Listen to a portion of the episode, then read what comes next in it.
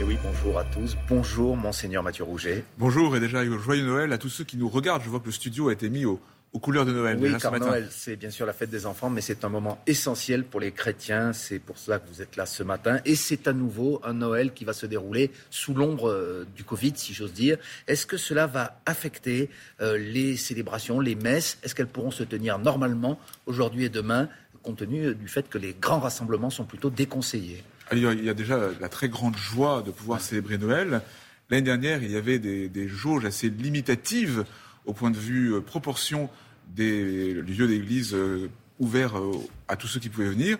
L'année dernière, moi, j'avais dû célébrer la messe dans un grand stade de 4000 places pour que 850 personnes puissent être présentes dans les conditions qui étaient à l'époque recommandées. Et ce n'est pas reproduit cette année. Ce n'est pas, reproduit cette année. Il n'y a mm. pas de jauge. En revanche, les catholiques ont vraiment pris l'habitude de se munir de leur masque, de prendre du gel, de quelques adaptations liturgiques. On ne se donne pas la main au geste de paix. Et je crois que nous sommes maintenant bien habitués à cela. Mais le plus important, c'est la joie de pouvoir nous réunir pour célébrer Noël. Vous savez, Noël, c'est la fête de la lumière du Christ qui surgit dans la nuit.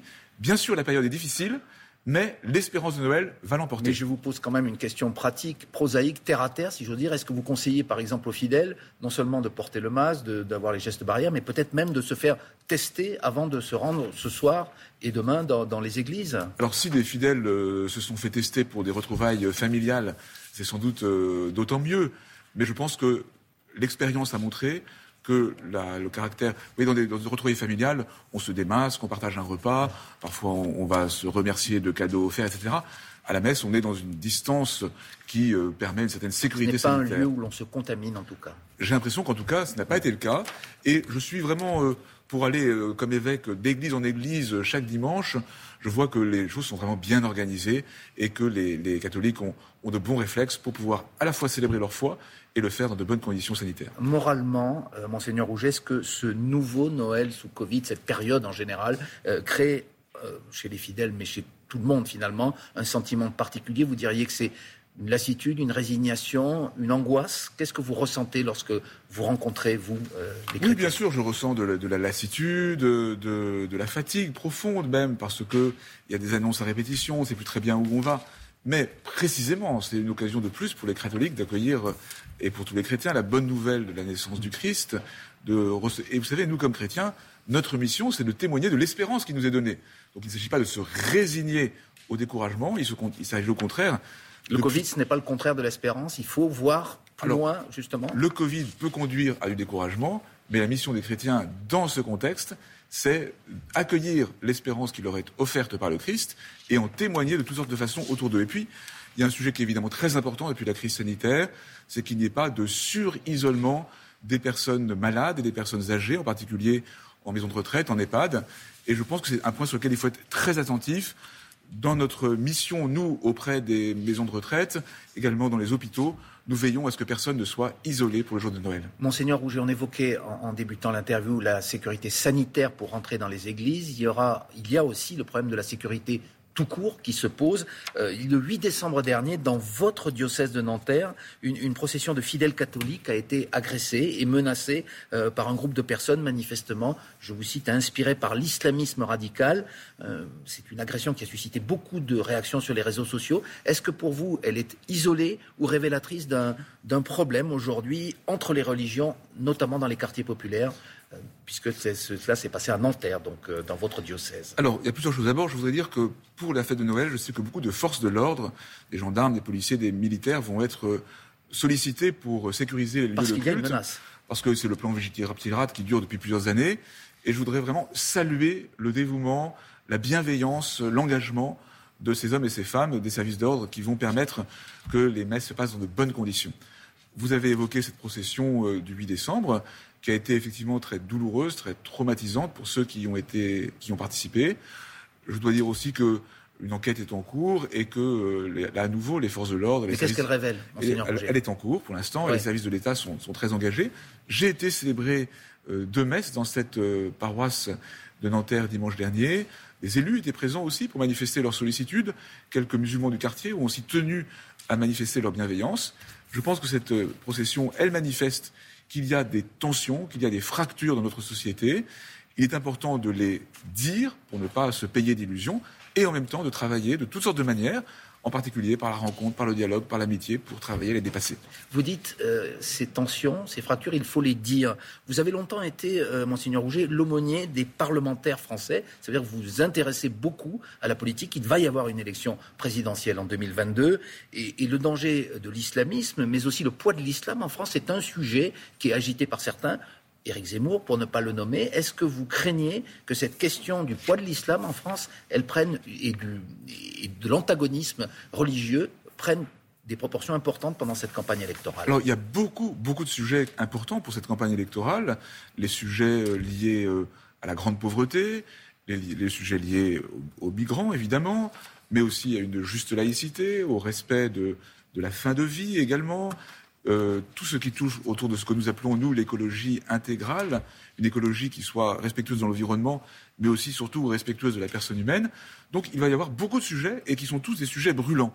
Et comme, c'est l'habitude, comme c'est l'habitude, le Conseil permanent de la Conférence des évêques va sûrement prendre la parole dans les jours qui viennent avec humilité et détermination sur tous ces sujets. Moi, ce qui me semble important sur tous ces sujets, c'est qu'on les aborde avec sérieux, avec lucidité, mais aussi avec sérénité, sans parasiter par des polémiques surjouées les sujets de fond auxquels nous avons tous à nous atteler pour ouvrir un avenir de paix.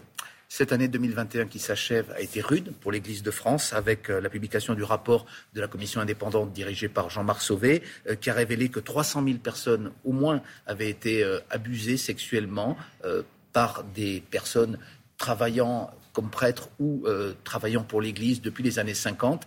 Qu'est-ce qui a changé depuis la publication de ce rapport? Où en est finalement le changement promis, la réparation promise aux victimes?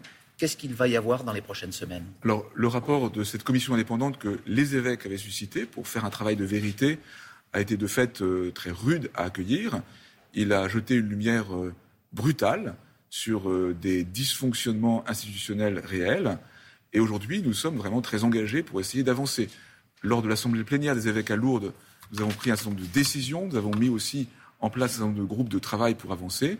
Il y a une commission qui s'est également mise en place sous la houlette d'une magistrate pour euh, répondre aux demandes de justice réparatrice. Donc nous sommes très engagés. Et tout cela, je dois dire, à titre personnel aussi, hein, est très rude. Moi, m'a mis parfois dans des moments de grand découragement.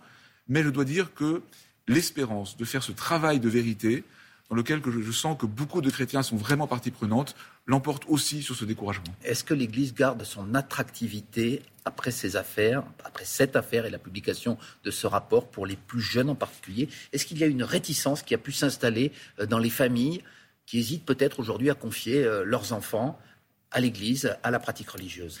Je pense que cette réalité des abus, elle est évidemment traumatisante pour tout le monde. Et elle pose évidemment toutes sortes de questions, mais il me semble que si nous manifestons et si nous exerçons surtout une véritable détermination, nous pourrons retrouver la confiance. Mais c'est-à-dire qu'elle s'est, vous dites, retrouver la confiance parce qu'aujourd'hui elle s'est émoussée. Je pense qu'il y a des réactions extrêmement diverses selon les personnes, selon les générations, selon les situations. Je pense que tout le monde est aussi marqué par cette question des abus qui dépasse bien le cercle ecclésial. Donc il y a un travail de vérité à faire. Et moi je fais le pari que euh, ce travail renforcera pour les uns et renouvellera pour les autres la confiance. La dernière euh, période a aussi été marquée par la démission de Monseigneur au Petit, l'archevêque euh, de Paris, une démission causée par la liaison qu'il a reconnue avoir eue avec, avec une femme. Le, le pape a accepté cette démission. Est-ce que cette affaire est d'abord une affaire personnelle ou est-ce qu'elle met en lumière aussi les problèmes que peuvent susciter chez certains l'obligation du célibat le célibat des prêtres, qui est, qui est un dogme de l'Église? Alors, le, départ de Monseigneur Petit, que je salue fraternellement, a été le fruit d'un discernement partagé de lui-même et du pape. Je pense d'abord lié à des questions de gouvernance plutôt que des questions plus personnelles. Je ne pense pas que ça remette en cause la possibilité de donner toute sa vie pour le Seigneur comme l'a fait Monseigneur Petit. Et en revanche, euh, je crois que ce qui est important maintenant, c'est qu'on avance avec, euh, avec sérénité euh, et, voilà, la fête de Noël, c'est vraiment ce moment de, grande ouverture à la lumière du Seigneur. L'Église vit euh, dans le monde avec toutes sortes de soubresauts, mais la lumière euh, qui l'habite est plus forte que ces soubresauts. Merci beaucoup, Monseigneur Mathieu Rouget. Bonne journée, bonne célébration de Noël. Merci et joyeux Noël à vous aussi et à tous les téléspectateurs. Et c'est la suite de Télématin. Merci.